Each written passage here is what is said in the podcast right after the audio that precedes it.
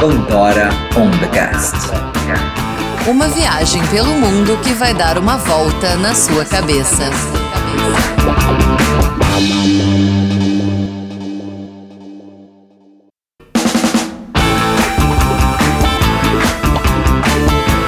Olá, eu sou Fernando Zunho. Eu sou a Luísa Lemos.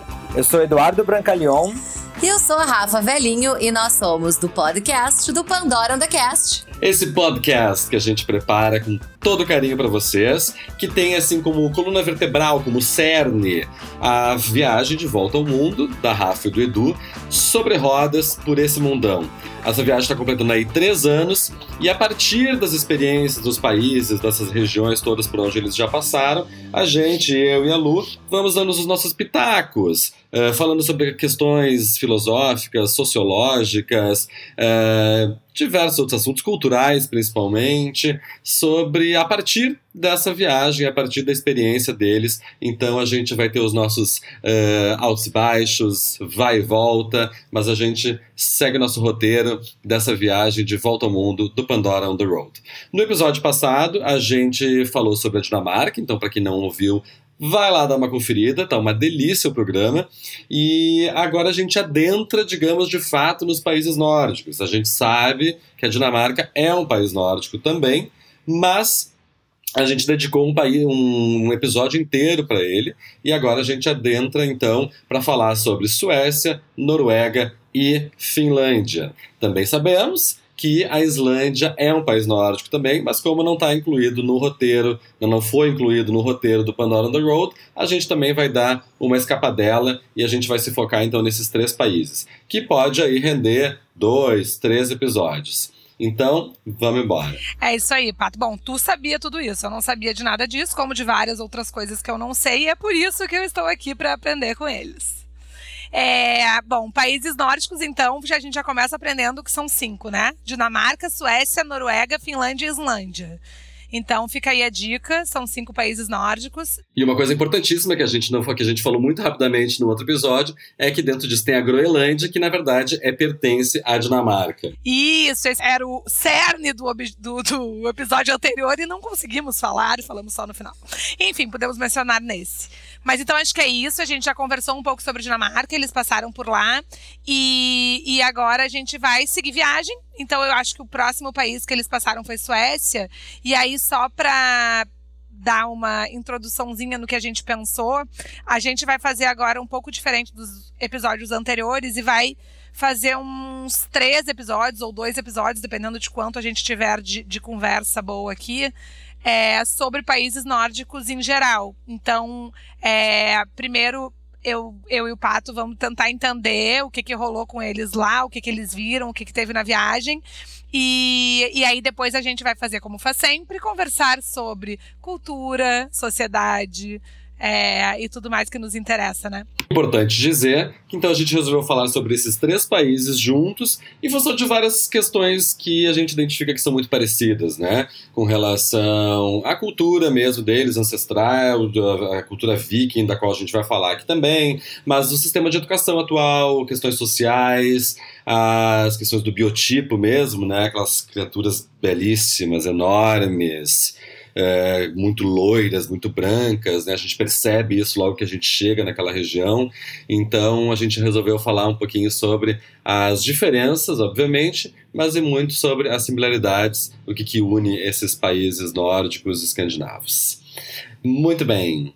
É isso aí. Então acho que a Rafa pode começar contando como que eles saíram da Dinamarca e para onde eles foram. Como é que foi, Rafa? Então, gente, vamos falar de viagem agora um pouquinho. É, a gente, só para situar vocês, a gente estava então em Copenhague, na Dinamarca, e a gente atravessou aquela mega ponte chamada Øresund. E aquela, a gente comentou no último episódio que custava a bagatela de 60 euros para atravessar a ponte, do, mas também liga um país no outro, né? E é uma mega construção.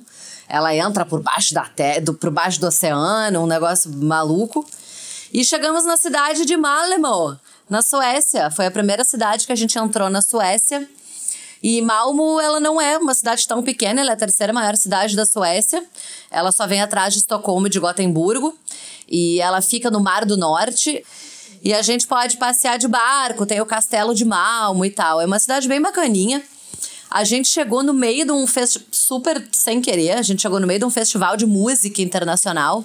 Então tava super legal, porque tinha vários palcos espalhados pela cidade toda, com várias bandas de vários estilos. E inclusive tem muita, muita banda super famosa que a gente conhece que é sueca, né? O ABBA é a mais famosa delas. E uma banda que marcou a minha adolescência, acredito que é de muitos de vocês, a gente tá entregando a idade aqui, é o Roxette. Amo Roxette. É sueca? É, guria, elas são suecas. Eu fiquei chocada, eu tô aqui super achando, dizendo para vocês como, com propriedade que elas são suecas, mas eu descobri agora, tá? E, e a Suécia é super famosa, a cena musical super forte deles é um, heavy metal. Então tem muita, muita. Agora eu não vou saber dizer nome, tá, gente? Não é minha praia. Falar de banda de heavy metal, mas é, é a, a onda deles lá. E educação musical, na verdade, é um assunto super sério na Suécia, é super incentivado. As aulas de música, desde a pré-escola, os instrumentos e tal.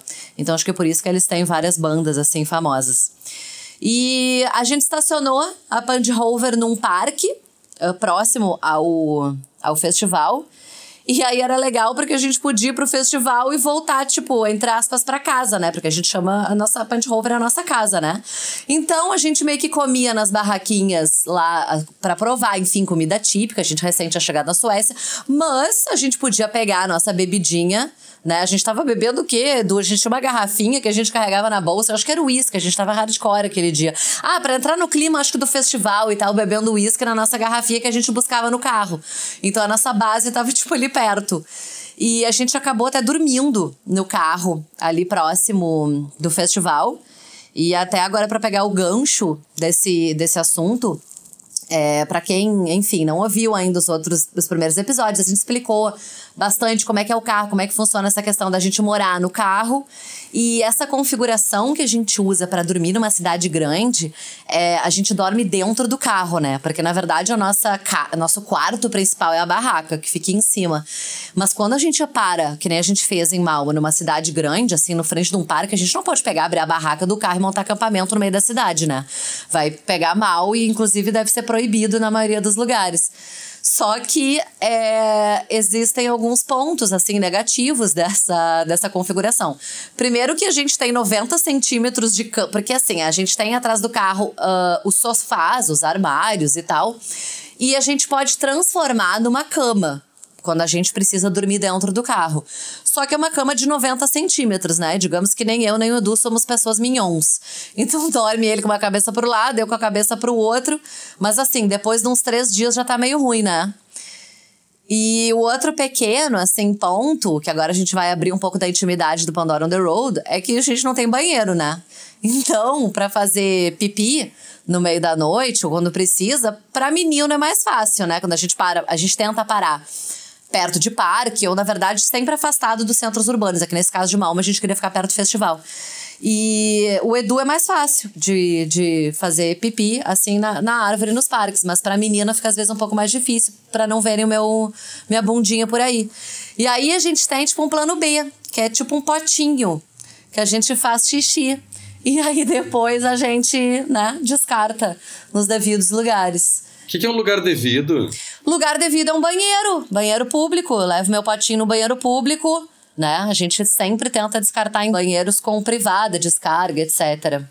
Cada um tem o seu, né, gente? Não é assim que a gente fica se emprestando o potinho pra galera. E galera, na galera, na verdade, eu e o Edu, mas cada um tem o seu. A Rafa ainda tem a sorte dela dificilmente acordar à noite pra ir no banheiro.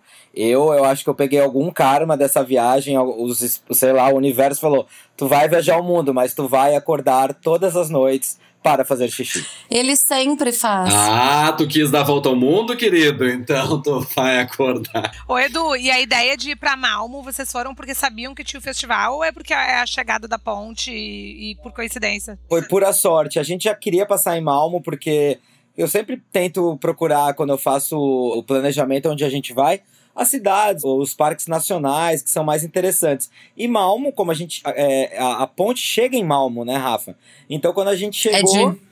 A gente já estacionou o carro no centro para dar uma olhadinha na cidade e o centro tava pulsante, tava tendo bandas em vários lugares, todas as praças tinham uma banda diferente. Eu falei, Rafa, olha que legal, vamos ficar aqui. Aí a gente parou um carro mais próximo possível, porque a gente resolveu beber. Então eu não poderia dirigir depois do festival. Por isso que a gente, aquele dia, a gente dormiu no centro da cidade mesmo. Coisa que normalmente, como a Rafa falou, a gente não faz porque era por causa do festival e para aproveitar o nosso whiskyzinho que tava no carro. Ai, que demais, gente. E eu quero falar já, eu vou começar a abrir o primeiro gaveta da nossa, do assunto a partir do, da viagem, para falar, porque como a gente começa agora o nosso programa sobre os países nórdicos, eu provavelmente vou voltar a este tema, esta pessoa, é, algumas vezes que eu sou incrivelmente apaixonado, eh, até porque né, me dediquei boa parte da minha vida a ler uma série de seis livros de um escritor norueguês que eu amo de paixão, que chama-se Karl Ove Knausgaard. Uh, ele é realmente incrível, teve em Paraty, aqui na, na, na, Flip, que é uma das principais festas literárias do Brasil, e, e ele mora em Malmo. Então, por isso que eu lembrei dele neste exato momento. E aí tem um momento que eu fiquei, eu não sabia onde é que ficava Malmo, eu tava lendo ali, ele, ele é norueguês, mas ele hoje é casado e mora em, em Malmo. E aí eu tava lendo e ele disse que ele foi para uma quando ele, num dos lançamentos de livro, ele foi, né, falar, fazer uma leitura do livro, falar sobre o livro dele, lá divulgar o livro, e aí ele comenta que ele teve, foi para Copenhague, sei lá, eu de carro, e muito rapidamente, eu falei, gente, mas é tão rápido assim, eu fui olhar no mapa, e aí eu vi, realmente faz todo sentido, saindo da Dinamarca, começar a viagem por Malmo, porque é realmente muito próximo. Tem muita gente que faz day trip, né? Tem trem até. Tem uma linha de trem que faz, é um passeio bem famoso para ir de Copenhague a Malmo. Bem legal. É, e esse negócio que a gente falou de, de beleza, né? Dos países nórdicos e tal. Os, os dinamarqueses sempre falam, é engraçado que a gente fala que acha muito bonitos, os, principalmente os suecos e suecas, né? E meu marido trabalha numa empresa dinamarquesa e eu acho engraçado que até entre eles próprios todos de países nórdicos, os suecos e suecas são reconhecidamente muito bonitos. Então, são assim, né, considerados os mais bonitos. Então, eles vão muito para a Suécia é, para fazer festinha mesmo. É, transar. o famoso transar. transar. Pra fazer coisinha. É isso, é isso. Tenho que concordar de, é, por exemplo, de todas as mulheres, as suecas dos países nórdicos, elas se destacam. A Noruega tá ali do lado, a Finlândia tá ali do lado, e as suécias, elas realmente são mais bonitas. Eduardo, eu não sabia que na Volta ao Mundo tu fazia um ranking de mulheres mais bonitas, eu fiquei sabendo agora. Gente, olha que bafo! Meu marido tem um ranking de mulheres mais bonitas pelo mundo. Que loucura. Hein, Rafa? Boa notícia que o Brasil tá no top 5 das mulheres mais bonitas do mundo. É, não, eu ia comentar que é engraçado, também fui procurar no mapa Malmo, porque eu não tinha a menor ideia de onde, de onde ficava. E é muito mais perto da Dinamarca, e eu acho que a distância até de Malmo até Estocolmo me parece ser similar à distância até Oslo, né? Assim, é... é a, gente fez, a gente fez no mesmo dia. A gente saiu de Malmo depois do festival no dia seguinte. E aí eu só tava no caminho, e como eu tenho essa mania de querer conhecer os lugares, por mais que eu. Hoje em dia eu já mudei um pouco. É, esse negócio de chegar, só ver e ir embora. A gente passou em Gotemburgo, que é uma cidade, a segunda maior cidade da, da Suécia, e ela é uma cidade bem arborizada, cheia de praças lindíssimas, e, a, e as melhores faculdades da Suécia estão em Gotemburgo. Então é uma cidade jovem. Os jovens vão morar em Gotemburgo. E depois a gente chegou no mesmo dia em Estocolmo. E Estocolmo a gente, dessa vez diferente em Copenhague, que a gente dormiu no carro, como a gente queria conhecer a cidade de verdade, a gente pegou um camping em Estocolmo, que era próximo. A gente tinha que pegar só um trem, sei lá, demorava uns 20 minutos, 25 minutos até chegar no centro de Estocolmo. E aí a gente começou a fazer a organização para conhecer a cidade assim. Dirigimos aquele dia uma, uma média de acho que uns 500 quilômetros paramos, deixamos o carro, montamos a barraca, dormimos essa noite e no dia seguinte a gente foi conhecer Estocolmo, que para mim é a capital mais bonita dos países nórdicos. Ela é uma cidade que foi construída mais ou menos em 1200. Ela e o que é mais legal de Estocolmo é que são várias ilhas que são interconectadas com várias pontes. Então, a geografia de Estocolmo é muito bonita. É, você vai de uma ilha para outra, muda bastante. Estocolmo em si, o que tem para fazer é você ir ali no centro histórico. Como é que chama o centro histórico, Rafa? É Gamstan. Gamla Stan. Parece aquela música Gangnam Style, mas é Gangnam Stan. Eu devo ter falado tudo errado aqui, mas é Gamla Stan. E isso, como, como é uma, é, na Suécia tudo é caro, e para, por exemplo, para você visitar o Palácio Real, onde vive a corte sueca, você tem que pagar, entendeu? Para visitar o, o, museu do Prêmio Nobel, você tem que pagar. Então a gente teve que escolher entre um ou outro e a gente acabou escolhendo para visitar um museu que chama Vasa Museum, que é um museu sobre um navio, gente. Isso é demais. Ele era um navio de guerra e ele é considerado o Titanic dos navios nórdicos, porque no primeiro dia da viagem inaugural dele, ele simplesmente afundou ali no Mar Báltico e ele ficou 333 anos embaixo da água.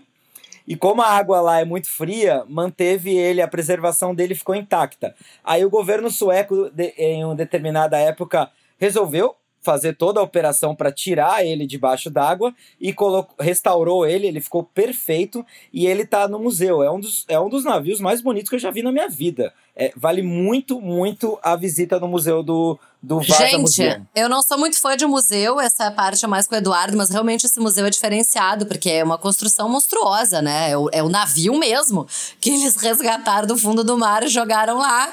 E o museu tem sete andares para tu poder ver o navio de vários ângulos. E eu sei de cor esses andares, porque eu percorri eles umas três vezes, eu acho, de cima a baixo, porque eu perdi meus óculos. E aí, eu tinha certeza que eu tinha perdido lá, porque eu tinha uma foto na entrada do museu com os óculos na cabeça, e depois eu perdi, e eu tinha certeza que eu tinha perdido lá, porque eu olhei a foto e eu tinha entrado no tal do museu com os óculos, né? Aí eu causei lá no museu, percorri os sete quilômetros pra cima e pra baixo. Sete quilômetros é ótimo. Os, sétimo, os sete andares para cima e para baixo. E achei, gente, os meus óculos. Eu só tinha um óculos bom. Mas tá, foi só um adendo dessa história. Não, e, e Estocolmo é tão gostoso. Tem uma parte portuária que é um pouco parecida com aquela parte que tem em Copenhagen, aquele, aquele bairro super charmoso de Copenhagen. E aí eu e a Rafa fomos tentar tomar uma cervejinha, porque vários bares são nos barcos, né? Tem os barcos atracados e eles fazem os bares. Mas, gente, uma cerveja era, na época, que o real nem era tão desvalorizado, era 40 reais para tomar no bar. Aí eu e a Rafa dividimos uma cerveja, porque a Rafa nem toma cerveja, só para poder sentar ali, curtir aquele clima gostoso e depois voltamos à nossa vidinha normal. Isso é uma das coisas já em comum entre os países nórdicos, que eles são muito famosos, todos eles, é, pelos preços, né? Que são países muito caros, né? Muito fora da curva, comparado já com o resto da Europa mesmo. É verdade. Eu tava olhando hoje quanto custou para entrar no Vasa Museum, que é esse museu do navio é, eram 170 coroas é, suecas, que dá em torno de 100 reais por pessoa para ir no museu. Então, para para nós viajantes um pouquinho salgadinho. Um dia eu tava num bar em Berlim e aí do meu lado tava na minha frente assim tava uma menina pedindo uma cerveja. Aí o atendente, não sei se ele se interessou por ela ou o quê, ele perguntou assim: "Ah, tu é da onde?" Ela falou da Finlândia. Ele: "Ui, então aproveita, porque lá deve ser bem mais cara essa cerveja." Que, aliás, Berlim é uma vantagem na Europa inteira, né? Nem só comparada a países nórdicos. Eu lembro quando eu fiz o mochilão, chegar em Berlim foi uma alegria, né? Primeiro que podia beber na rua. Eu não sei se poderia, se podia de fato, mas assim, todo mundo bebia, o que não podia em outros países, tipo, é, em Paris não podia, sei lá, mais onde não podia. Segundo, que a cerveja era muito mais barata do que em todos os outros que eu tava, então foi meio que chegou, uh! Em Berlim, quando a gente foi na, no, numa festa lá com os amigos, era uma média de 3, 4 euros a cerveja, super pagável, assim, sabe? Ah, então vamos falar de Berlim. Ah, não, mudou tudo. não, voltamos, voltamos. Vamos falar do que interessa. e a gente deu sorte em Estocolmo, porque a gente pegou vários dias, três dias de sol. E foi super gostoso que a gente estava nesse camp. Esse camp tinha uma estrutura. E foi pela primeira vez no camping que a gente conheceu uma família brasileira de overlanders. A Rafa vai contar um pouquinho sobre eles. Não, então, gente, é para puxar um gancho. A gente conheceu os Andrades, queridos Andrades. E ele até já terminou a aventura deles há algum tempo, né, Edu? E eles estavam viajando com o Dani, que é o filho deles, e na época eu acho que o Dani tinha quatro, entre quatro e cinco anos. E a gente ficou muito impressionada, porque foi a primeira. Enfim, a gente conversou muito brasileiro se acha por aí, né? E a gente ficou muito interessada nessa vida, porque apesar de nós todos sermos overlanders, a vida é completamente diferente de um casal que viaja num carro, como eu e o Edu, e de uma família, porque imagina, é, a gente sempre, sempre fala sobre isso, que mal a gente cabe no carro, né? Imagina uma família. É, o Dani é pequeno, ok. Mas assim, tem. A gente conhece diversas famílias de tudo que é tamanho que vocês possam imaginar. E tem uma família que eu adoro usar de exemplo, porque eles são super inspiração para vários overlanders, e eles são super conhecidos, assim, eles são a família Zap. Não sei se vocês já ouviram falar, eles passaram no Fantástico, uma super recente até, eles estiveram no Brasil ano passado. Bom, gente, a família Zap é uma família argentina que eles simplesmente viajam há 20 anos num carro, de um carro de 1928. Então é um carro extremamente antigo. E eles tiveram quatro filhos pelo mundo tá ligado? Eles tiveram filho na Austrália, tiveram filho no Canadá, tiveram filho nos Estados Unidos e tal. E aí eles viajam com, essas, com essa galera aí dentro de um carro, com quatro crianças e mais um casal. Então são seis pessoas. E depois essas crianças cresceram e, e o mais velho, enfim, eles estão viajando há 20 anos. O mais velho tem 17, então são realmente seis pessoas viajando dentro de um carro. Mas eles são super assim, roots, né? Roots, eu acho que é a palavra que fala. É, a galera se solidariza com eles aí pelo mundo, então oferece casa, oferece janta, comida e tal. Então eles até eles voltaram de carona, olha só, da, da Europa para América do Sul, voltaram de carona num cargueiro que trazia rum e vinho. Aí eles conseguiram botar ali o carro, vieram junto no cargueiro, voltaram de carona. E eles estiveram no Brasil ano passado. E para vocês verem como, ele, como eles são roots, eles ficaram num quarto de hotel abandonado no bairro de Santa Teresa. Então, não é bem a, o nosso estilo de viagem. A gente sempre fala que tem estilos para todo jeito, mas eu admiro eles. Então, quem quiser entrar aí, eles têm rede social, eu não sei de cor agora, mas procura aí Família Zap, é bem interessante. Mas essa, eu quis trazer esse gancho aí para falar de que tem gente overlanders e viajantes pelo mundo de todos os tipos. E eu e o Edu, a gente falou bastante nessa questão de o que que viajar com um filho significa, né? Porque tem a questão de escola, tem a questão de educação. É, eu lembro que eu conversei bastante com a Nath, que é a, a, essa moça do Andrades, e ela comentava para mim que ficava com o coração às vezes apertado, porque o Dani não falava inglês e não conseguia brincar com as outras crianças, que, enfim, quando eles paravam nos campos e nos outros lugares, o Dani disse que não conseguia interagir, se sentia muito sozinho e que tinha só os pais para brincar.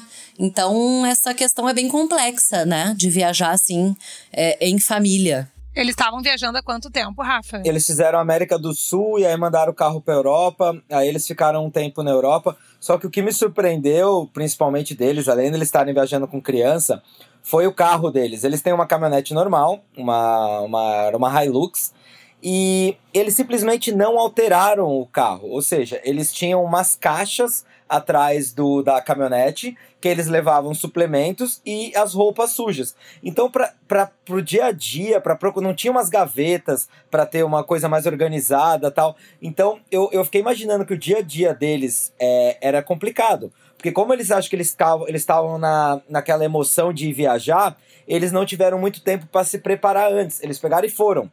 Só que aí, automaticamente, no dia a dia, você sofre sem essa organização.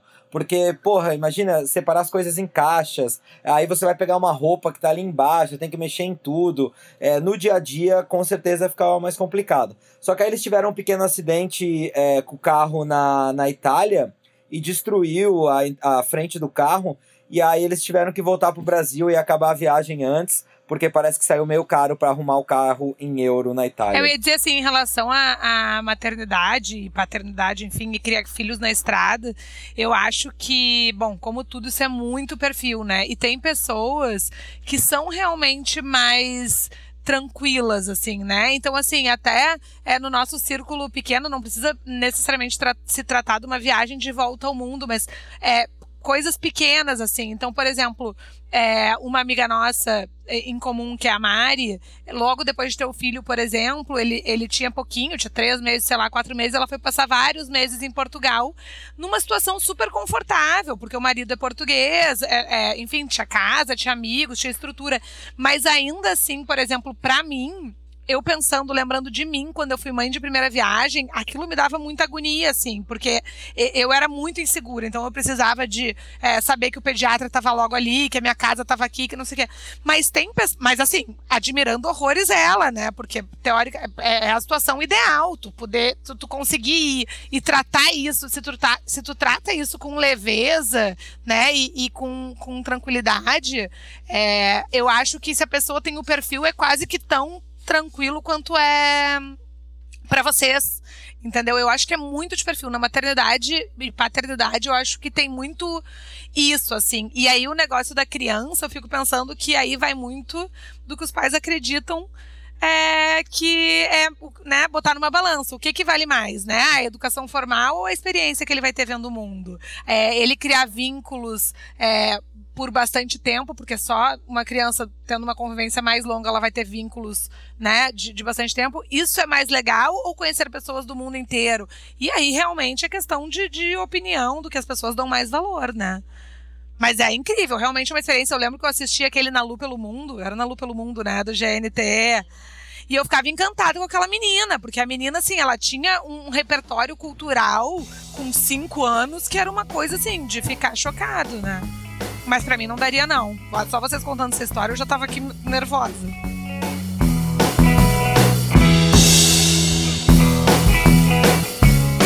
Depois que a gente ficou esse tempo na, na Suécia, ali é tudo perto, né? Como eles estão na área Schengen também, não tem fronteira. Então, para sair da Suécia para Noruega, a gente teve que acelerar isso porque a Rafa tem uma amiga, a Jojo, em Oslo. Então a gente estava gastando no camping e também a gente, o nossa meta sempre foi ir para Noruega. Então a gente acabou não indo em tantos lugares na Suécia. Tem um lugar que eu acho que a gente gostaria de ter visitado que chama Uppsala, que é considerado a capital é, religiosa da, da Suécia, então tinha umas construções religiosas diferentes e ela era relativamente religiosa perto... o que Edu? Ah, eu acho que é, dizem que é como se fosse o, o Vaticano sueco, né? Tem vários prédios religiosos e mas ela era a capital antigamente da, da, da Suécia. Então a gente acabou não indo e fomos direto para Oslo, é, na casa da Jojo e foi bem legal o nosso tempo em Oslo.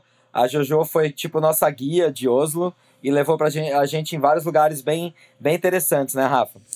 É, então, para vocês verem como lá tudo é assim. Ah, a gente sai de Estocolmo e chegou, saiu da Suécia já chegou na Noruega, né? A gente chega em poucas horas, a gente troca de país. Eu sempre fico emocionada com isso. E a gente chegou em Oslo e realmente eu acho que a experiência sempre é diferente. Quando a gente. Primeiro que rever amigos é sempre bom. A Jojo é minha colega de colégio, né? Lu, nossa, colega de colégio de, peque, de pequena. Enfim, da gente ter oito anos, enfim. E, um, e é sempre diferente essa relação que a gente tem com uma cidade nova, quando alguém que tu gosta e que tu re reviu há, há tanto tempo, te mostra essa cidade quando a pessoa mora lá. Então ela tem os lugares preferidos, ela a Jojo nos, nos levou em lugares assim que ela gostava, que ela tinha um apelo emocional, que ela curtia ir. Então realmente eu até me lembro do Edu fazer esse contraponto de dizer porque o Edu antes da, da nossa viagem ele teve em Oslo, dele dizer que era uma cidade sem graça. E não foi a impressão que a gente teve agora, a gente super gostou de Oslo. E tem um tem um bairro novo lá desses cool, uh, que tem vários grafites e tal, que chama Gruna Louca. E é super legal. E no meio do bairro, gente, tem tipo uma cachoeira que desemboca. É, em Oslo tem um negócio muito legal que a gente foi caminhando. Tu, me, tu meio que faz uma caminhada numa florestinha por dentro de Oslo. Tu faz, são sete quilômetros de caminhada, tipo, numa floresta, e tu desemboca nesse bairro, nessa cachoeira, assim, que fica. É uma cachoeirinha, né? Não, não, não fica imaginando uma, uma super queda, mas é uma cachoeirinha no meio da cidade. A Opera House de Oslo é super legal, super bonita. E a gente teve esse, esses, acho que uns cinco dias que a gente ficou ficou com eles lá. Foi uma, uma, um período bem legal, assim, a gente se divertiu bastante. É, eu tenho a impressão, olhando por fotos, porque eu não conheço nenhuma das duas, que, que Oslo é maior, né? Assim, é mais cidade grande, não é? Estocolmo tem uma impressãozinha, assim, uma impressão de ser mais parecido com Copenhague no sentido de ser mais Aconchegante? É, aquelas casinhas, é, é, todas uma do ladinho da outra. E Oslo acho que tem mais prédio. Eu tal. acho que Oslo é mais espalhado, com certeza. É, mas se for pensar, todas as capitais dos quatro países nórdicos, para os nossos padrões, elas são pequenas. Porque, mas com certeza Oslo é maior. Estocolmo, pelo fato de ter as ilhas e o centro histórico ser bem antigo, ele se concentrou mesmo num local só. Agora, Oslo é um pouquinho mais espalhado, com certeza. E eu ia fazer um comentário sobre esse negócio que a Rafa falou da JoJo. É, isso é impressionante em viagem, né? Faz toda a diferença com quem a gente tá, o quanto a gente vai gostar do lugar, né? E o quanto marcou aquele lugar sentimentalmente, né? Então tem lugares que, de fato, nem são tudo isso. E não tô dizendo que, que Oslo não é, porque provavelmente é. Mas, assim, vários lugares que, que eu tenho um, um, apego enorme, se for ver, nem é tão legal assim, e outros que são legais, e que a gente. Praga, por exemplo. É, enfim, eu tenho. Todo mundo ama Praga, eu não gostei de Praga porque eu tive uma experiência péssima. Né? E, e, enfim, eu acho que com quem as companhias e as experiências dos lugares mudam completamente a nossa percepção sobre eles, né? Com certeza. Tudo são experiências mesmo, né? Mas realmente, acho que quando tu tá com alguém que mora no lugar e te mostra lugares que tu foge um pouco daquele roteiro que é basicamente turístico, te dá uma relação muito mais orgânica, muito mais uh, enfim, uh, real com a cidade, que consequentemente te coloca numa outra situação com a cidade que fica muito mais gostosa mesmo. Aí depois de a gente ficar cinco dias com a JoJo, chegou a hora de meter o pé na estrada e finalmente conhecer a Noruega de verdade, né? E aí a gente queria ir para os fiordes, que vários dos fiordes é no sul da Noruega. Só que aí no caminho, gente, a gente parou num lugar que é tão legal, né, Rafa? É, é uma igreja que é, é, na cidade de Hedal. É, uma, é a maior igreja de madeira da Noruega. Então ela tem vários andares, assim, ela é muito fotogênica e ela tá muito bem conservada, assim, uma loucura. E aí colocar a Pand Rover do lado da igreja foi muito legal. As fotos ficaram lindas, assim. É, não, é uma construção extremamente diferente do que a gente está acostumado, né? Uma igreja de madeira, ela tem várias é, é, naves que eles chamam, e uma igreja gigantesca. Então, realmente, a gente fez um book da, da Band Rover na frente da igreja. A gente tem fotos lindas desse dia. Não, e nesse dia foi legal, a gente seguiu viagem, porque a igreja realmente era só caminho, a gente só parou, tirou foto. A nossa ideia era ir perto dos fiordes.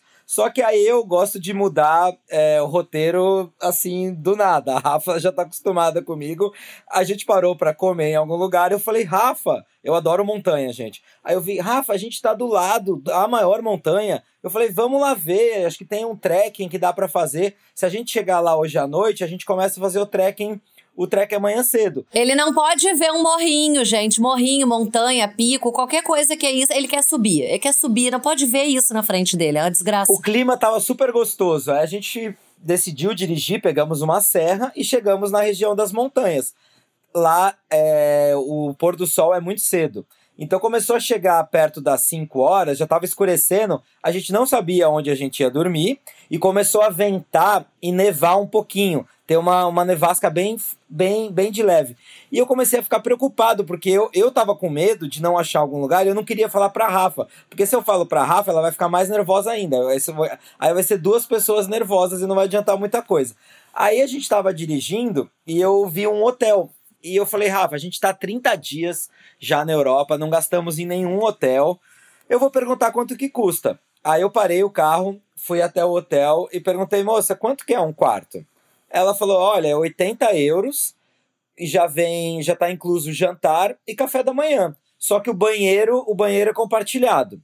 Eu falei, caramba, se tratando de Noruega, 80 euros é caro. Em, em padrões brasileiros, é, vai ser o quê? Uns 350 reais uma noite? Só que assim, foi uma falta de planejamento nossa, não ter chegado no lugar certo, porque a gente não gosta de dirigir à noite, porque se dá algum problema no carro, você fica empenhado no meio da estrada. Então esse dia eu falei, ah, Rafa, vai fazer uns, uns dias que também é, a gente nunca tinha pagado em nenhum hotel, decidimos pagar. Foi maravilhoso, era na frente de um iceberg, o hotel, até aí a janta foi ótimo, o café da manhã foi ótimo. Aí no dia seguinte eu fui pagar. Aí a, a recepcionista chegou, sim senhor, são, são 160 euros. Eu falei, não moça, eu perguntei Gente. ontem. Ela falou, não, aqui na Noruega não existe isso, o preço é sempre por pessoa nunca é pelo quarto. Aí eu falei, nossa senhora. Aí a gente já começou com aquele tufo de início de viagem que a gente gastou 160 euros para dormir uma noite. Gente, eu quase tive um infarto do miocárdio, porque eu já não queria pagar os 80 euros. A gente super discutiu, na verdade, se a gente ia ficar nos 80 euros, porque para nós é muito caro. E quando foi 160, então foi tipo 700 reais, um quarto sem banheiro. na Noruega. Eu quase morria do coração, mas depois que ficou, a gente teve que pagar. Enfim, foi a primeira montanha que a gente fez a trilha na viagem e o tempo tava lindo, tava um sol assim de rachar. E eu super, o Eduardo já é mais preparado nessa questão de montanhismo, e ele tava assim, com calça impermeável, jaqueta impermeável e tal. Como é que a Rafaela tava? De legging, aquelas de, né, de tecido de suplex, sei lá eu, de lycra e uma jaqueta, mas eu acho que não era uma jaqueta muito profi. E aí, no meio da, da subida, o tempo virou, mas assim, começou uma, uma mini nevasca, começou a nevar mesmo, e chuva, assim, e, e até então tava vazio o lugar, não tinha quase ninguém. E, gente, eu comecei a congelar. E nessa hora a Rafa já tava amaldiçoando todas as minhas gerações, porque que eu tinha levado ela ali, porque que ela tava andando naquela friaca, já queria me matar. Eu não sentia minhas coxas. Eu lembro que eu botava a mão nas minhas coxas e não sentia mais elas. E aí eu comecei a ficar muito nervosa, pensando, gente, eu vou morrer na primeira montanha da Noruega e tal. E aí eu comecei a entrar nessas, nessas bad, assim, até que passou uma excursão com, tipo, uns 30 norueguesinhos de adolescentes adolescentes. Gente, tinha até uns de calça jeans, assim como se estivesse no shopping, subindo a montanha, cantarolando, faceiros. Eu pensei, não é possível que eu tô achando que vou morrer. Essa galerinha aqui do colégio tá achando que tá fazendo um passeio no bosque. Aí eu me acalmei, e realmente a gente subiu a montanha nessas condições, mas aí eu me, eu me aprendi que o tempo vira é, em montanha muito rápido, a gente não pode ir de legging. E que também a gente não vai morrer assim a troco de nada, né? Mas foi meio, meio traumática a primeira, a primeira trilha da, da Noruega. Hum. Mas e na cidade tava frio também? Porque era verão, né? Quando vocês foram, vocês estavam lá. Era verão. É, e mesmo assim tava frio, porque essa era uma região relativamente alta, porque a Noruega ela não tem montanhas muito altas, mas essa era a mais alta do país. Então realmente foi frio. Eu lembro de a gente chegar no topo e tinha um teleférico para voltar. E aí era, sei lá, 30 euros. Eu falei, Rafa, ela tava se tremendo. Eu falei, volta de teleférico, eu volto a pé pela trilha. Aí ela foi orgulhosinha e falou: Não, vou voltar contigo tal. E aí voltou comigo a trilha. Mas chegamos bem vivos, tranquilos, dormimos no parque, acordamos no dia seguinte para poder ir para outros lugares e finalmente conhecer um dos fiordes na Noruega. Que, meu, os fiordes lá, gente, são impressionantemente lindos. Deixa eu só explicar, às vezes a gente fala fiord, fiord, às vezes as pessoas não sabem, né? Fiord são aqueles paredões de, de rocha com entrada do mar, porque há milhões de anos atrás o, os glaciais lá gigantescos cavaram essas formações, mas é isso, é uma entrada de mar que que forma de, um vale dentro dessas paredes de rocha gigantes. E aí, às vezes, cai cachoeira no meio dessas paredões. São realmente é, é, uma, é uma paisagem impressionante. E tem, tem bastante, né, na Noruega. É muito conhecido a Noruega pelos fiordes. No, nos livros, ao longo dos livros do Knausgaard, ele comenta muito dos lugares que ele vai, aí ele começa a ver os fiordes, ou ele vai até os fiordes. Tipo, volta e meia ele passa por um fiord, assim. E sempre fala, mesmo ele que é de lá, comenta muito da beleza daqueles lugares ali. E era tranquilo de acampar, Edu? É, a Noruega, foi, foi bem legal você ter perguntado isso, Lu, porque a Noruega ela, ela é um dos únicos países do mundo que tem uma lei que você pode acampar em qualquer lugar, a não ser que você, se, você só é proibido se você estiver atrapalhando a, a ida e vinda das pessoas e se for uma, uma propriedade privada. Mas em qualquer lugar da Noruega, qualquer parque, qualquer lugar que você achar dê para parar o carro, você pode acampar. Então, para a gente foi muito bom, porque como a Noruega era muito cara, a gasolina da Noruega era muito cara. Aliás, não tem nada barato na Noruega. É, é, e os países nórdicos em geral. A Finlândia, depois a gente vai entrar no assunto, a Finlândia era o que tinha preços mais acessíveis. Que até imposto de gasolina na Finlândia tinha uma das poucas vezes que eu vi na Europa eram os, os buffets, né? Que aqui no Brasil é tão comum, né? O buffet por quilo. Na Finlândia, nos postos de gasolina, tinha buffet por quilo. Então lá dava para comer por, por 6 euros. E a Finlândia também é o único país que usa o euro, né? Os outros países eles têm as suas as suas moedas próprias. Eu ia dizer que, tu vê, né? Esse é um exemplo do que a gente conversou em vários episódios lá para trás sobre política pública que incentiva essa cultura de acampar e de, e de, né, do outdoor, assim. A gente estava falando justamente sobre isso. E é exatamente isso, né? No momento que tu autoriza que a pessoa acampe em qualquer lugar, tu tá fomentando que as pessoas saiam e acampem, né?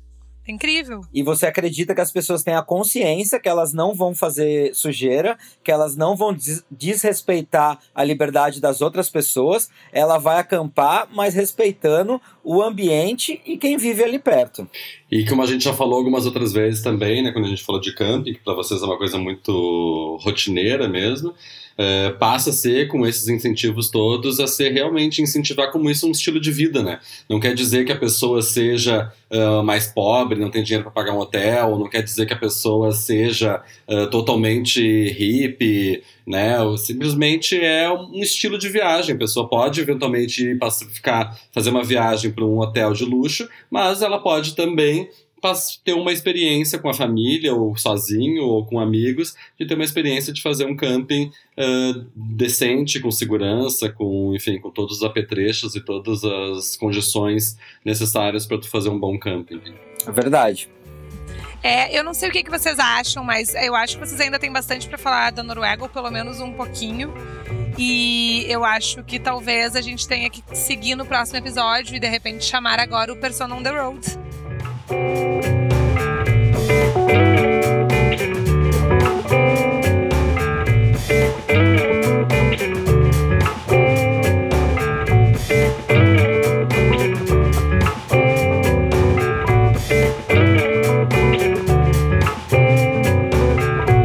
E o Persona on the Road que acho que eu trouxe hoje para vocês, já que esse podcast é um podcast super antenado, ligado nas tendências e tal, de série, eu vou falar do maior viking de todos os tempos, o Ragnar Lothbrok.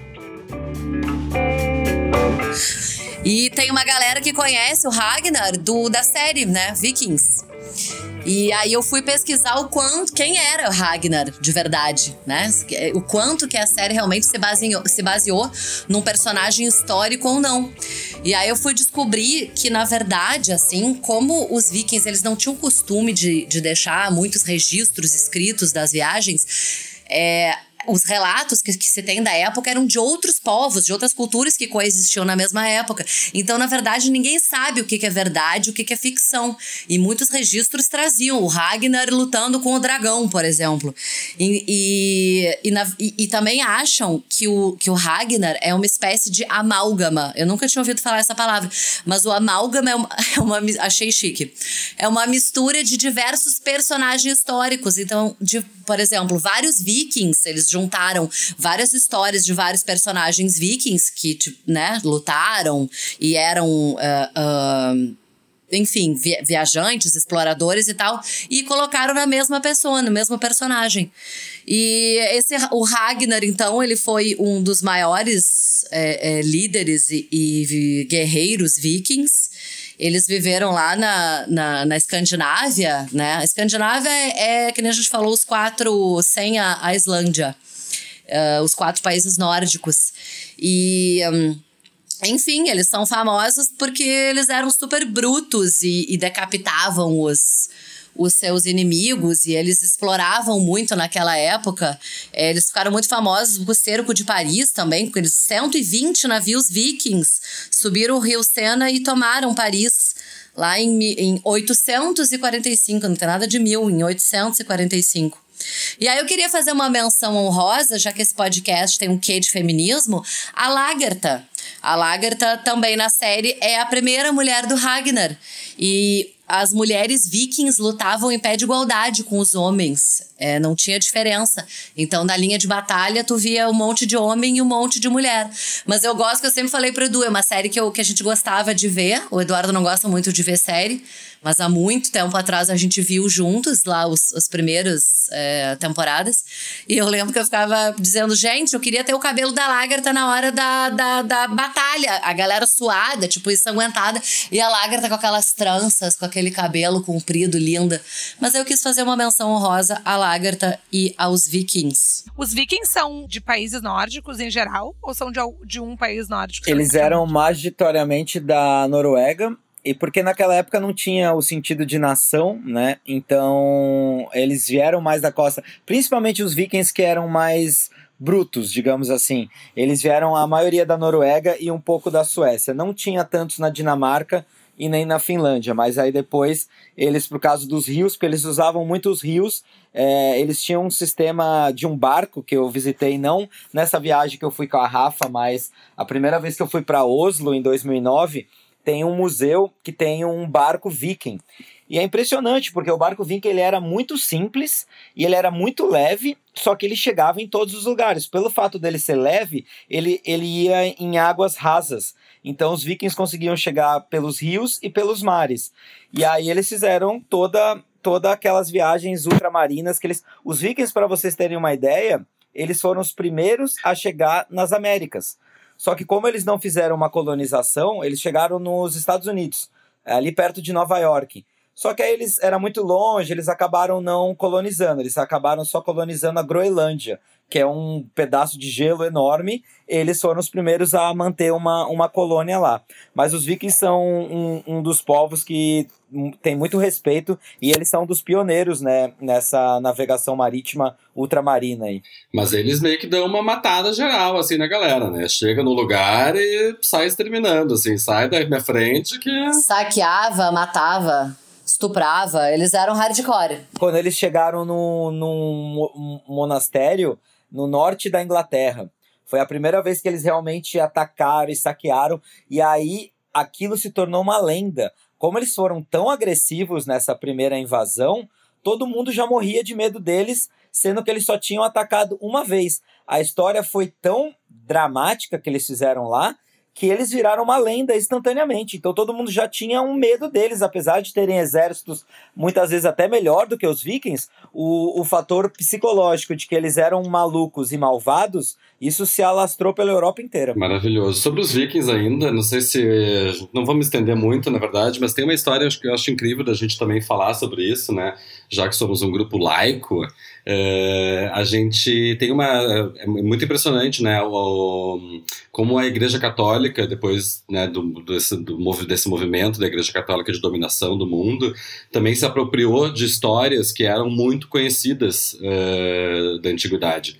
É, e uma delas é inclusive o Natal, né, que a gente tem como conhecidamente como sendo uma história católica, né, o nascimento de Jesus, aquela coisa toda, que todo mundo conhece muito bem. Mas Yael, que maravilha, que para quem não sabe, além daquela figura exótica, maravilhosa, eh, ela é uma mulher cultíssima, falava várias línguas, enfim, era uma mulher realmente de uma cultura impressionante. E ela contava muito uma história, e depois eu fui pesquisar sobre essa história do Natal e várias outras histórias. Que, e o Natal ele era, na verdade, uma cultura viking super antiga, de que tinha tudo a ver com uh, o, na verdade, aquele momento do dia que a Terra é mais escura. Então, toda uma relação que os vikings tinham com os seus pajés, né, os, os, os uh, os, digamos, os líderes daquela terra ali, e no momento que as crianças se tornavam guerreiros, se tornavam adultos, então eles uh, mandavam essas crianças uh, buscarem um urso polar morto. Enfim, são várias referências dessa história que tem todas as referências que trazem a coisa do Papai Noel, a coisa da do pinheiro, que é a única árvore que não morre no auge do inverno, a coisa de enfeitar a árvore com eles enfeitavam mais com velas uh, para poder iluminar aquela árvore ali. Quer dizer, são várias referências que eu não vou me ater muito aqui, mas é incrível de tu ver aquela história e todas as referências que ninguém sabe de onde veio o Papai Noel, de onde veio o trenó, de onde veio as cores daquele Papai Noel, o pinheiro, etc e tal. E a, os alimentos que a gente só come no Natal, né? Eu cresci comendo coisas do Natal, eu e acho que todo mundo, né, que a gente só come coisas do Natal, que é só no Natal que tem, tipo aquelas castanhas, tâmaras, coisas que aqui no Brasil não são absolutamente nada presentes na nossa culinária. E aí tudo isso tem, tu vai encontrando razões Uh, e que para aquela cultura viking faz todo sentido. Então é muito incrível de quem quiser dar mais uma pesquisada aí depois, tem até uns vídeos no YouTube da Elke Maravilha contando essa história e é muito bonito de ouvir ela contar. Nunca pensei que Natal era viking, gente. É, na verdade é, é, a gente sabe que tem essa cultura polar, né, do, do Papai Noel e na verdade é uma cultura polar ancestral, muito antiga, e que, em função do domínio uh, católico, eles não conseguiram acabar com a cultura, então eles se apropriaram da cultura e transformaram isso numa festa religiosa em nome do nascimento de Jesus Cristo, que coincidentemente nasceu no dia 24 de dezembro, o dia mais frio e mais escuro do ano. Por os nórdicos, obviamente. A gente visitou na Lapônia uma cidadezinha que é na Finlândia, que uma cidadezinha que chama Rovaniemi, Rovaniemi, não lembro se é esse nome, é um nome esquisito. E ela é bem famosa por ser a vila do Papai Noel. E muitas pessoas hoje em dia também, além de ir lá para ver o Papai Noel, eles pagam uns chalezinhos, gente, que ele, ele é todo de vidro, para você poder ver a aurora boreal protegido no calor, com uma, com uma lareirinha ali tomando um vinho e vendo aquele show de luzes maravilhosos que que aparece no céu. Não, só para comentar agora, eu lembrei dessa vila do Papai Noel que a gente visitou, só que tava fora de temporada e o Papai Noel tava de férias. Eu fiquei frustradíssima. Eu fui procurar o Papai Noel, não tava. Não tava de férias, de folga. Coitado, mas ele trabalha muito. Também, mesmo, é. É muito estressante a vida de Papai Noel com as renas lá. Com... E aí realmente tem que tirar férias. Todo mundo tem direito a férias. Verdade. Mas aí, só para voltar pra, pra Noruega, que a gente já foi pra Finlândia ali ver o, ver o Papai Noel. Uh, o sul da Noruega, gente, para quem gosta de esportes radicais, para quem gosta de trilha, tem uma das trilhas mais legais que a gente fez na viagem inteira. São duas distintas. Uma trilha é fácil, é mais para família, acho que qualquer, qualquer pessoa com mínimo de preparação consegue chegar, que chama Preikstolen que você chega numa, em inglês é chamada de Pooper Rocket, você chega num maciço de pedra que tem vista para um, um fiord, um fiord lindo que chama Fiord de Linsen. Então, é uma, é uma trilha que ida e volta demora quatro horas, não é um nível difícil e você tem vistas estupendas, estupendas mesmo. Um pouco mais ao norte, a gente foi numa, que esse a Rafa vai lembrar bem, que chama a trilha de Troutunga ela não é uma trilha fácil, porque você chega a 1.180 metros de altura e você tem que andar 28 quilômetros. 14 quilômetros para ir e 14 quilômetros para voltar. Aí a Rafa, a Rafa deu uma sofridinha Ai, gente. Trilha. Sofridinha. Sofridinha básica. 14 quilômetros para ir e 14 para voltar. 28 no total. Em qual temperatura? Durante o dia tava uns 23, 21 graus, mas à noite, porque a gente, como assim, a gente decidiu cortar essa trilha em dois. A maioria das pessoas, eu acho meio insanidade, na verdade. Começa essa trilha às 6 da manhã, anda 14 quilômetros, vai lá e volta 14 quilômetros. Ou seja, você demora tipo 10, 12 horas andando, você realmente não consegue ver todo o lugar, porque o lugar é lindíssimo. Ele tem glacial, tem cachoeira umas cachoeiras que caem nos lagos congelados. O lugar é muito, muito bonito. E tem ainda uma questão, além dessas eh, milhões de horas de trilha, tu chega lá no Troll, na, no Trolltunga, ou seja, na língua do Troll, que é uma pedra, gente, é, é uma pedra assim comprida que entra no meio de um fiord. É realmente um cenário assim absurdo de, de espe espetacular mesmo. Só que todo mundo quer tirar o que? A sua foto sozinha no Lingo do Troll. E tem uma fila gigantesca. Então, essa galera que faz no mesmo dia, como todo mundo mais ou menos sai no mesmo horário, a galera chega lá na mesma hora e tem uma fila de três horas. Nos chegaram a dizer que a pessoa tem que ficar três horas. Depois de sofrer que nem um, um camelo louco, pra, pra fazer a trilha. Então, realmente, eu acho que a gente foi bem esperto de dormir lá. É, é, foi muito frio. É, eu tenho essa memória de não conseguir botar o nariz para fora do meu saco de dormir. O Eduardo saiu para tirar foto, por óbvio, porque é uma pessoa assim tá acostumada com esses climas, mas eu não consegui botar o nariz para fora. E aí a gente teve alguns percalços. Mas só para complementar, a gente dormiu lá em cima porque a gente carregou a barraca nas costas, não tem um alojamento lá em cima da trilha. Quem quer dividir em duas etapas tem que levar sua barraca, levar sua comida, etc. E foi o que a gente fez, mas foi a melhor decisão, porque no dia seguinte, é, depois da noite, a Rafa passou muito frio aquela noite, porque realmente estava frio é, de madrugada. Só que no dia seguinte a gente acordou umas seis e meia, sete horas da manhã, desfizemos a barraca, chegamos lá na língua famosa, só tinha nós. E quatro espanhóis, porque eles tiraram foto nossa. Então tinha nós e quatro espanhóis. Mas realmente foi uma, um plano bem bom esse. E aí, na volta, o Eduardo, ele, ele eh, agradece muito, porque nós conhecemos a Cristina. A Cristina foi uma neozelandesa, gente, uma menina de 18 anos viajando sozinha e fazendo a trilha com uma mochila maior que ela. E assim, saltitante também pela trilha. E o Eduardo, na volta, viu. Uh, na ida, ele tinha visto uma barraca num lugar assim, lindo, na frente de uma cachoeira. Ele disse: Olha lá onde é que tá aquela barraca. E na volta, no dia seguinte, a gente viu ela desmontando a barraca. Ele me disse: Olha lá, ela tá desmontando a barraca. Ela tá sozinha. Eu pensei: Ah, tá sozinha nada, deve estar tá com o namorado. Gente, tava sozinha mesmo. Olha como eu mesma sou machista. E a gente conheceu a Cristina e começou a falar com ela. E na volta daqueles 14, um pouco menos, porque a gente estava acampando um pouco mais à frente que ela, a Cristina veio uh, conversando com a gente. Imagina, ela poderia ter feito a volta em duas horas, sei lá. E aí ela levou muitas horas a mais, porque ela voltou conversando com a gente. E o Eduardo achou maravilhoso, porque ele disse que eu não voltei a volta reclamando inteira nos ouvidos dele de que tava longe, que eu ia morrer e etc. Então eu voltei super distraída falando com a Cristina. Gente, isso me impressiona. A pessoa aí sozinha, viajar sozinha já é uma, uma evolução, né? O Pato, por exemplo, é uma pessoa que gosta de viajar sozinho. É, enfim, tem pessoas que têm esse perfil que gostam de viajar sozinhas, mas tu ir sozinha pro meio do nada, montar uma barraca e ficar lá, para mim é um nível de evolução como ser humano, assim, que é uma coisa impressionante. Gente, tá louca, eu não consigo pensar nisso até hoje, imagina, super novinha. E lá, faceira. Ah, eu acho maravilhoso. Na verdade, o que me motiva a viajar sozinho, na verdade, não é nem a coisa só de viajar. Tá, tem uma coisa que é muito boa de eu poder decidir o que eu quero fazer, a hora que eu quero fazer. E, mas principalmente uh, o que me motiva mais é assim, não deixar de fazer as coisas que eu quero. Então, sai, se eu quero fazer uh, sei lá, uma trilha na Noruega, cara, e ninguém mais quer ir naquele momento que eu posso ir, eu não vou deixar de ir porque não tenho companhia, eu vou igual e dane-se.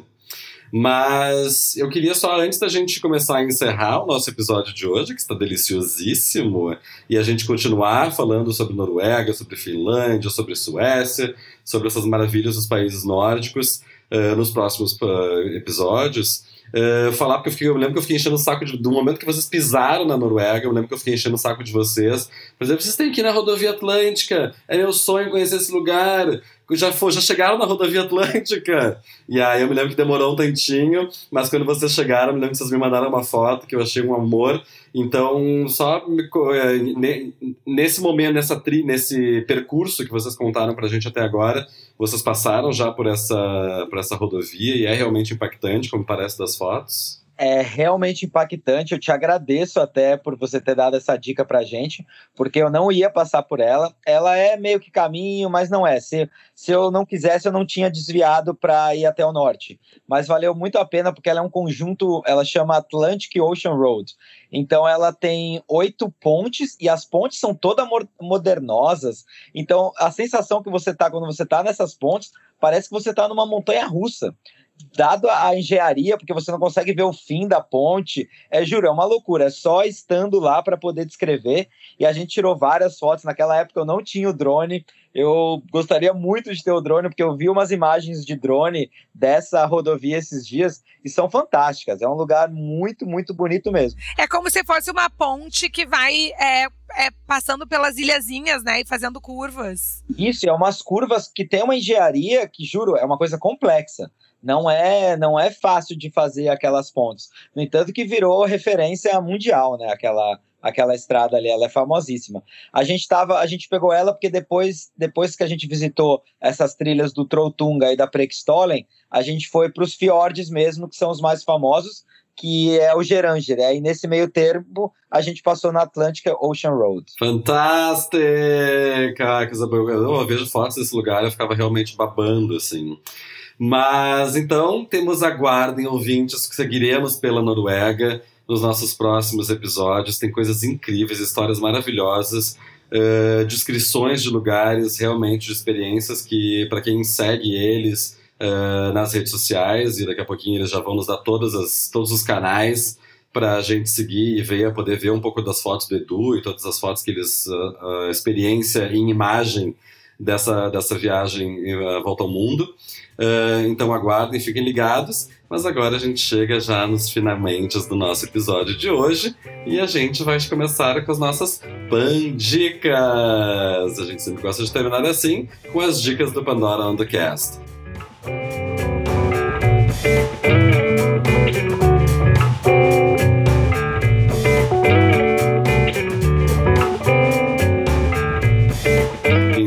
Eu chamo Edu. Começa com qual é a tua pandica? Gente, a minha dica ela é relacionada às trilhas mesmo, porque a Noruega não tem como não, não falar de trilhas. É, como essas duas trilhas que eu citei, tanto a Trolltunga como a Preikstolen, elas são relativamente perto de Oslo não é indicado você fazer é, Oslo, fazer um day trip, porque elas são longas e você tem que dormir e descansar para estar tá pronto para fazer a trilha no dia seguinte. Então, se você tem pouco tempo e se você não é uma pessoa que está acostumada a fazer trilha, vai para Preckstolen, nem pensa, porque qualquer pessoa pode fazer, desde criança até uma pessoa mais de idade que não está preparada. Agora, se você quer uma trilha que tem paisagens realmente espetaculares, alucinantes, só que você vai gastar muito mais energia e vai ter que pôr o corpício para se mexer, aí vai para Trolltunga. Se der para fazer as duas, melhor. Se não der, vai vai em relação a isso. Tenho pouco tempo, vou para Preckstolen. Tenho mais tempo e estou um pouco mais em forma, faz a Trolltunga que vale muito a pena. Lembrando sempre que Cristine fez sozinha, né? É Cristine.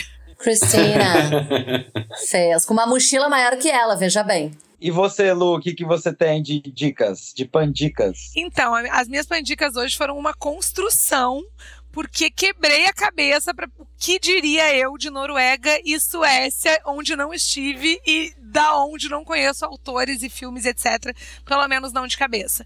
Então, minhas pandicas são o seguinte: fiz aí uma relação e pensei no prêmio Nobel, né? Porque o prêmio Nobel é um prêmio dado por instituições é, suecas e norueguesas. Então, eu vou falar de duas pessoas que ganharam prêmios Nobel. É, que eu acompanho, bem clichês, mas que eu é, sou apaixonada e acompanho todos os passos. Uma é a Malala, é, falei que é clichê, é bem clichê, mas tem o livro dela, Eu Sou Malala, eu adoro, acompanho ela, se formou agora em Oxford.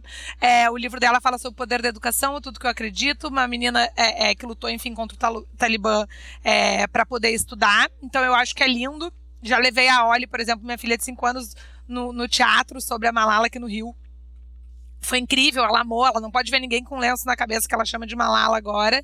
E então é uma pessoa para se acompanhar, porque eu acho que ainda vai fazer muito é, na vida. E a segunda pessoa é o Obama, que, muito embora o Nobel da Paz tenha sido um pouco controverso, porque como presidente ele mandou a gente pro Iraque, etc. É, ele é maravilhoso, né, gente? E a mulher dele é maravilhosa e eu acho os dois incríveis. E eu acho que é inacreditável que eles tenham sido é, o, o, primeiro casal dos Estados Unidos e hoje em dia a gente tem o Trump lá. Então a minha dica é o livro dele, Dreams from My Father, que, que é incrível. É, o livro da Michelle, que inclusive me esqueci o nome agora, mas é o último livro, que é incrível também, e qualquer discurso do Obama. E aí, especificamente, tem um discurso que está no YouTube, que é de uma formatura, porque lá nos Estados Unidos eles têm muito essa tradição de, de, deles discursarem em formaturas de faculdade. Tem um discurso de 2016 que é tão incrível e fala tanto dos nossos dias é, de hoje que todo mundo tem que ouvir. E aí eu vou falar só uma, uma frasezinha dele, porque eu amo esse discurso e ele, enfim, ele fala de tudo que a gente está vivendo hoje e o cara falou lá em 2016, antes mesmo do Trump assumir e até ganhar a eleição, eu acho, enfim. Posso estar falando besteira, mas acho que é isso. É, e aí ele fala hum, o seguinte. Então, classe de 2016, deixe-me ser tão claro quanto eu posso ser. Na política e na vida, a ignorância não é uma virtude. Não é legal não saber do que você está falando. Isso não é mandar a real. Isso é só não saber do que você está falando. É... A rejeição dos fatos, a rejeição da razão e, a, e da ciência são o caminho para o declínio. Lembro as palavras de Carl Sagan, que disse: Podemos julgar nosso progresso pela coragem de nossas perguntas e pela profundidade de nossas respostas, por nossa vontade de abraçar o que é verdadeiro e não só o que parece bom. Não é incrível? Ele é maravilhoso. Então, essas são minhas pandicas. Obama e Malala. Mandou, Fantástico. mandou bem. Pato. Eu vou dar minha pandica de responsa também, não são pessoas tão famosas assim, eh, embora o Knausgaard eh, foi, que é esse escritor, Karl Ove Knausgaard, é um escritor norueguês, que ele tem essa série chamada Minha Luta, eh, My Struggle em inglês, e na verdade é o nome do livro do Hitler, né? E a gente passa a os cinco primeiros livros sem entender. Eu vou dar um pequeno spoiler, mas nenhum spoiler deveria impedir qualquer pessoa de ler esses livros. É uma série incrível, são seis livros. No sexto livro a gente entende então por que essa esse nome da série completa, mas ele começa todo o primeiro livro é a morte do pai em que ele começa a falar, apresentando para o leitor a difícil relação que ele tinha com o pai dele. E ele, o livro é quase uma grande terapia, só que a gente, ele consegue prender a leitura uh, do leitor e, e, tem várias, várias camadas de beleza no livro, assim, tipo uma crueza como ele escreve, ele, ele se coloca num lugar tão vulnerável e que traz, que nos deixa também uh, super atingidos, porque a gente vai lendo e a gente vai se identificando com milhares daquelas coisas. Uma pela coragem dele se expor e expor a sua família dessa maneira. Então, porque ele fala realmente todas as coisas e ele fala dele. Então, digamos, é uma autobiografia, mas tem uma responsabilidade de, de contar a história da sua vida. É muito mais de contar das relações dele e, consequentemente, ele vai contando da história também. Mas ele conta, então, o primeiro livro é sobre a morte do pai. O segundo lia toda a relação dele na família, infância, a juventude e até a, a, fase adulta e até a morte do pai, obviamente. Depois ele fala do, já na Suécia, quando ele está casado com uma sueca, e aí ele fala do nascimento da filha. É uma das cenas mais lindas que eu já li, um homem escrevendo sobre o nascimento da sua primeira filha. É de uma beleza aquilo. Eu lembro de ficar vidrado, não conseguindo parar naquela cena até o final daquilo, a maneira, as angústias, os medos, o momento, o segundo, todas as questões, né, de ver a mulher, ele estava com a mulher no, instante, no instante seguinte, a esposa já foi levada para uma outra sala, quer dizer, aquele uh, zanzar de médicos, e ele acompanhando tudo aquilo e sabendo que a vida dele mudaria a partir de então, e é, é realmente muito incrível. Depois ele começa a falar do quando ele da, da, da, da puberdade, quando ele, no quarto livro e no quinto livro, quando ele começa a escrever e a estudar literatura e a escrever, e aí termina no sexto livro, quando ele começa a falar sobre os próprios livros, e enfim, daí tem um, uma tese final que ele fala de coisas realmente belíssimas sobre linguística, sobre cultura, sobre arte, sobre é, é maravilhoso. Então, Karl Ove Knausgaard, a série inteira chama-se Minha Luta, e são seis livros, é, muitas páginas, mas vale muito a pena. Então é este o meu, a minha pandica uh, de hoje para a Noruega. E tu, Rafa? Então, minha pandica eu deixei para o final, não falei quando a gente falou de Oslo. É um parque em Oslo, que é numa área verde, chama Vigeland. E simplesmente é um parque incrível. Já ouviu falar, Pato? É um parque de escultura Gente, é uma coisa assim, realmente, eu não sei como é que não, não, não se ouve mais falar dele. É um parque de esculturas, tá? Céu aberto, são mais de 200 esculturas e todas elas são do Gustav, do mesmo artista, Gustav Vigeland. Ah, não, eu já ouvi falar assim, eu não sabia, não lembrava, não sabia o nome do parque. Gente, é realmente um lugar. Obrigado. É, é super diferente. Uh, elas são. Como é que é o nome mesmo? Vigeland. Eu acho que é assim que fala, porque é V-I-G-E Land. Eu, eu, enfim, eu li como Vigeland. E ele são, são esculturas ah, em tamanho natural e todas as pessoas estão nuas, são pessoas e crianças nuas, então algumas pessoas se incomodam, né? Então o Vigeland, ele quis retratar tipo a inerência da existência humana. Então coisas sobre maternidade, ira, sexo. Então realmente tem muita bunda, muito pinto, uns bunda. É, é super, super diferente esse parque. Imagina mais de 200 esculturas. E a mais famosa delas é o que, eles, é o que é chamado de The Monolith e é uma torre de 14 metros de altura e tem 121 pessoas esculpidas num único bloco gigante de granito. E as pessoas parecem estar escalando em direção ao céu, assim. Então, na verdade, é um parque extremamente bizarro e diferente e de graça e aberto 24 horas por dia. Então, dá pra ir lá e ficar brisando nas esculturas. Tipo, muito, muito legal. Muito bom. Assim encerramos então o nosso episódio. Eu, só acho que queria dar um, encerramos. dar um adendo, porque as pessoas às vezes elas vão querer buscar essas referências bibliográficas que a gente está falando, e eu acho que não dá para colocar na descrição do Spotify. Então, quem quiser, olha, aquele livro que a Luísa recomendou, aquele livro que o Pato recomendou, escreve pra gente no, no Instagram ou no Facebook. Vai ser um prazer dar essas informações para vocês. Então, fala com a gente nas redes sociais do Pandora on the Road, é, Facebook ou Instagram, que a gente te responde rapidamente. Arroba Pandora on the Road, bem fácil. Fala com a gente lá. É, e o podcast em todos os tocadores de podcast, né? Na Apple, Spotify, etc, etc, etc. Então é isso aí, maravilhoso. Muito obrigado e até semana que vem. Gente, semana que vem vou ter que achar outra pandica norueguesa, meu Deus. Não, mas pode ser. É países nórdicos, não precisa ser só da Noruega. ah, eu errei. Eu devia ter dado um, um livro por. ah, não a série inteira. Viu? Um livro por vez! É. Semana que vem a gente vai acabar de falar sobre a Noruega e também falar sobre a Finlândia. A Finlândia tem bastante, bastante coisa para vocês procurarem. Então tá, nos, nos encontrem no episódio que vem. Vocês não vão querer perder o fim da história, né? Muito bem. Valeu, gente. Beijos!